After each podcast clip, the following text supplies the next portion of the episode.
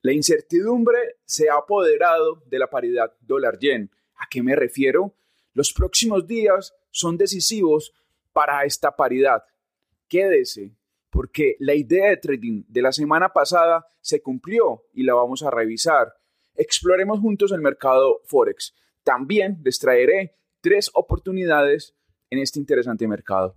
Mi nombre es Andrés Hidalgo Castro. Hoy es lunes 6 de noviembre. Sean bienvenidos a un nuevo episodio de Pulso de Mercado.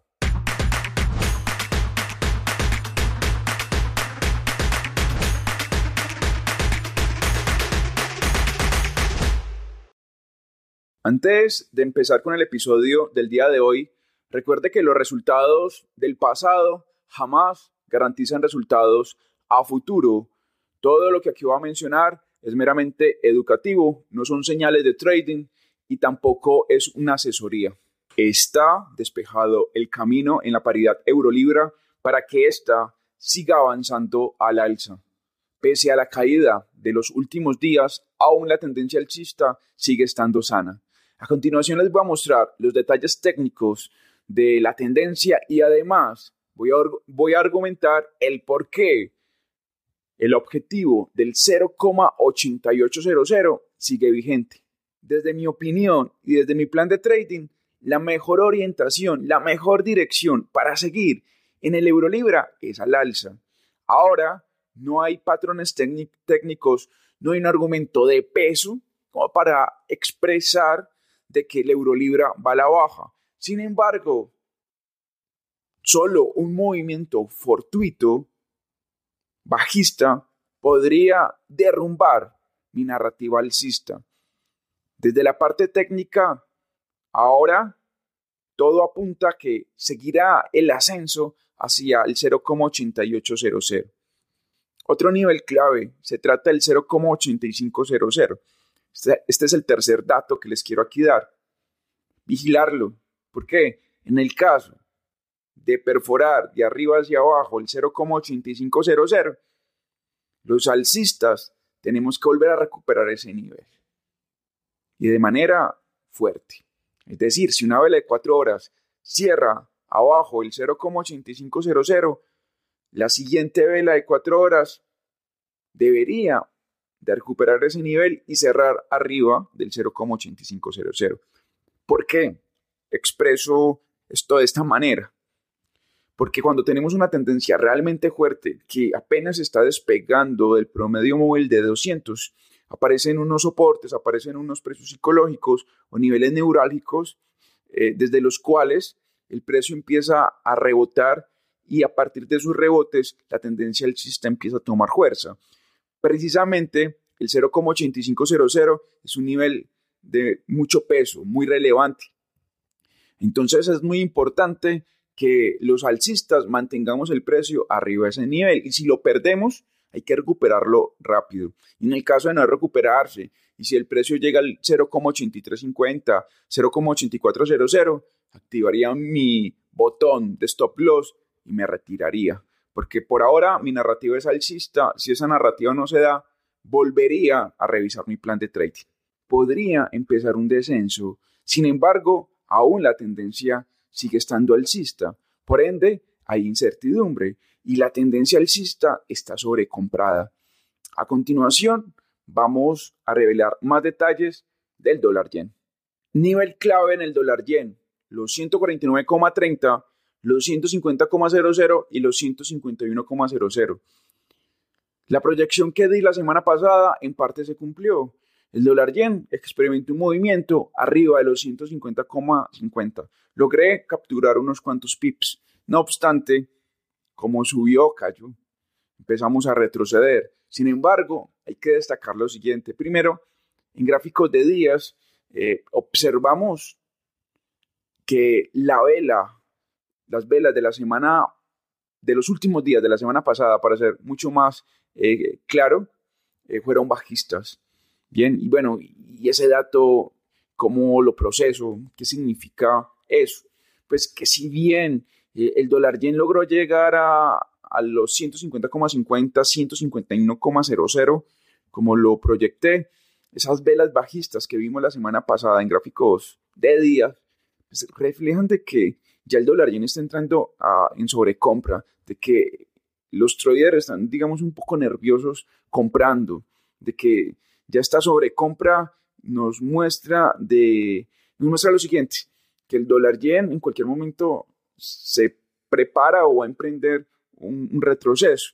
Sin embargo, también vemos en gráficos de cuatro horas, ya pasando ese marco de tiempo, que el promedio móvil de 200 está funcionando como soporte. Toca el promedio móvil de 200 y reacciona al alza. Toca el promedio móvil de 200 y reacciona al alza. En este contexto les puedo decir lo siguiente, desde lo que he estudiado con el promedio móvil de 200. Dada esta inclinación, lo más probable es que si el precio en gráficos de 4 horas empieza a cotizar abajo de ese promedio móvil, si realmente va a ir a la baja, va a aparecer un pullback. Ese pullback va a ser fácil de ubicar en, en, 4 horas porque tenemos una sobrecompra muy marcada.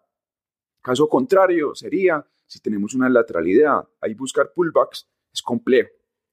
Pero como aquí tenemos una sobrecompra y estamos usando el promedio móvil de 200 como soporte, si el precio se ubica por debajo del promedio móvil ya mencionado y realmente quiere ir a la baja, tendría que ser un pullback. Por ahora, seguiré invirtiendo al alza. Mientras el precio cotiza arriba del promedio móvil ya mencionado en gráficos de 4 horas y cotiza arriba de los 149,30, estaría apuntando mis estrategias al alza. El canadiense yen está entrando en una lateralidad y aquí podemos ejecutar estrategias que nos permitan aprovechar los rebotes que se avecinan. A continuación les voy a mostrar cuál es el techo, cuál es el piso de la lateralidad y cuál es ese nivel clave desde el cual podríamos empezar a sospechar de que la lateralidad ya no va más. Pero por ahora, el canadiense yen está a punto de lateralizarse entre dos niveles y ahí podríamos generar buenos pips. Una de las ideas de trading que les traigo esta semana está en el canadiense yen. Resulta que hay una lateralidad entre los 108.00 y los 110.00. Tal vez en este momento esa lateralidad usted no la ve muy clara. Si va a gráficos de 4 horas va a ver que apenas está empezando a formar. Pero, ¿qué me conduce a mí expresar de que el canadiense yen ya empezó una lateralidad y que el piso de esa lateralidad está en los 108.00 y el techo en los 110.00, pues bien, lo que me conduce a decir eso es el comportamiento que ha tenido la paridad frente al promedio móvil de 200, que ha perforado el promedio móvil de 200 a la baja, luego al alza, luego a la baja, luego al alza. Eso refleja de que lo que, lo que les estaba mencionando ahora en el dólar yen, eso lo podemos traer aquí al canadiense yen. Cuando hay una lateralidad de esa característica que se forma en torno al promedio móvil de 200, es demasiado complejo de que se desarrollen pullbacks. Muy difícil que aparezca un pullback para desplazar el precio al alza o a la baja. Aquí no hay interés, o sea, lo digo desde la parte técnica, por parte del mercado, para conducir el precio mucho más arriba de los 110.00 o de manera categórica mucho más abajo de los 108.00. Por ende, aquí la estrategia que estaré implementando es la siguiente. Si una vela de 4 horas cierra abajo los 108.00, estaré ejecutando operaciones compradoras hacia los 109, 109.50 o 110.00. Y si una vela de 4 horas cierra arriba de los 110.00, estaré ejecutando operaciones bajistas hacia los 109.00, 108.50 o incluso los 108.00. Esta es la idea de trading que les traigo para el canadiense yen y mi opinión. La idea de trading de la semana pasada se está cumpliendo. Efectivamente, el euro neozelandés poco a poco se está acercando al objetivo. A continuación les voy a mostrar detalladamente cuál cuáles fueron los argumentos técnicos que me llevaron a, exponer, a expresarles en el episodio pasado de que la paridad iba a caer, ya que justo desde ese nivel empezó el descenso. En este momento estoy a punto de ganar cientos de pips en el euro neozelandés. A continuación, vamos a estudiar la idea de trading de la semana. Resulta que aquí tenemos un fractal, es decir, si vamos a gráficos de cuatro horas en el euro neozelandés, notamos que después de experimentar un movimiento bajista, el precio rebotó de manera contundente, de una forma muy inclinada. ¿Y por qué digo que de una forma muy inclinada? Es que si tomamos un promedio móvil de 28, gráficos de una hora o de tres horas, o incluso de dos horas, notamos cómo empezó a usar ese promedio móvil de 28 como soporte. Entonces tenemos un movimiento en nube, ¿sí? Y lo único que hice fue buscar una antigua resistencia que esté, que esté cerca del inicio de esa V y precisamente era el, era, era el 1,82, 40, 1,82, 50. Bien, entonces por eso les decía que una vez cerrar una vela de 4 horas arriba de ese nivel, ejecutaría una operación a la baja hacia el 1,78, 1,8000 y ahí tenemos una ganancia de más de 200 pips. Y la otra idea de trading de la semana, porque hay dos en este episodio, está en la libra canadiense. La paridad está a punto de experimentar un movimiento de más de 220 pips. De hecho, en los episodios pasados venía advirtiendo que la paridad había empezado un movimiento alcista. Personalmente he aprovechado esa dirección, ejecuté operaciones al alza, para ser mucho más claro, estoy ganando cientos de pips y aquí les traigo la siguiente noticia técnica. Todo apunta a que esta paridad seguirá en ascenso. A continuación, voy a revelar muchos más detalles de la segunda idea de la semana, la cual está en la libra canadiense. Lo que sucede aquí en la libra canadiense es que desde hace varios episodios venía eh, compartiendo mi opinión de que la libra canadiense iba a empezar a subir. Así que aquí voy ganando cientos de pips. Ya es noticia vieja de que la libra canadiense está en una tendencia alcista y que estoy sumando operaciones compradoras poco a poco y que mi objetivo es el 1,7100. Por ese motivo, esta es la tercera idea de trading de la, de la semana. Bueno, vigilar el 1,6900 sería importante. De hecho, yo lo estoy haciendo. Mientras la paridad cotice por encima de ese nivel, estaré sumando operaciones compradoras enfocadas a buscar ese nivel del 1,70, 1,7100. ¿qué más les digo de la libra canadiense? No hay síntomas no hay argumentos técnicos para decir de que la paridad va a caer. Esta tendencia con el pasar de los días está ganando fuerza. Vemos cómo forma mínimos cada vez más altos. Vemos cómo respeta el promedio móvil de 28. Vemos cómo está respetando el 1,6900.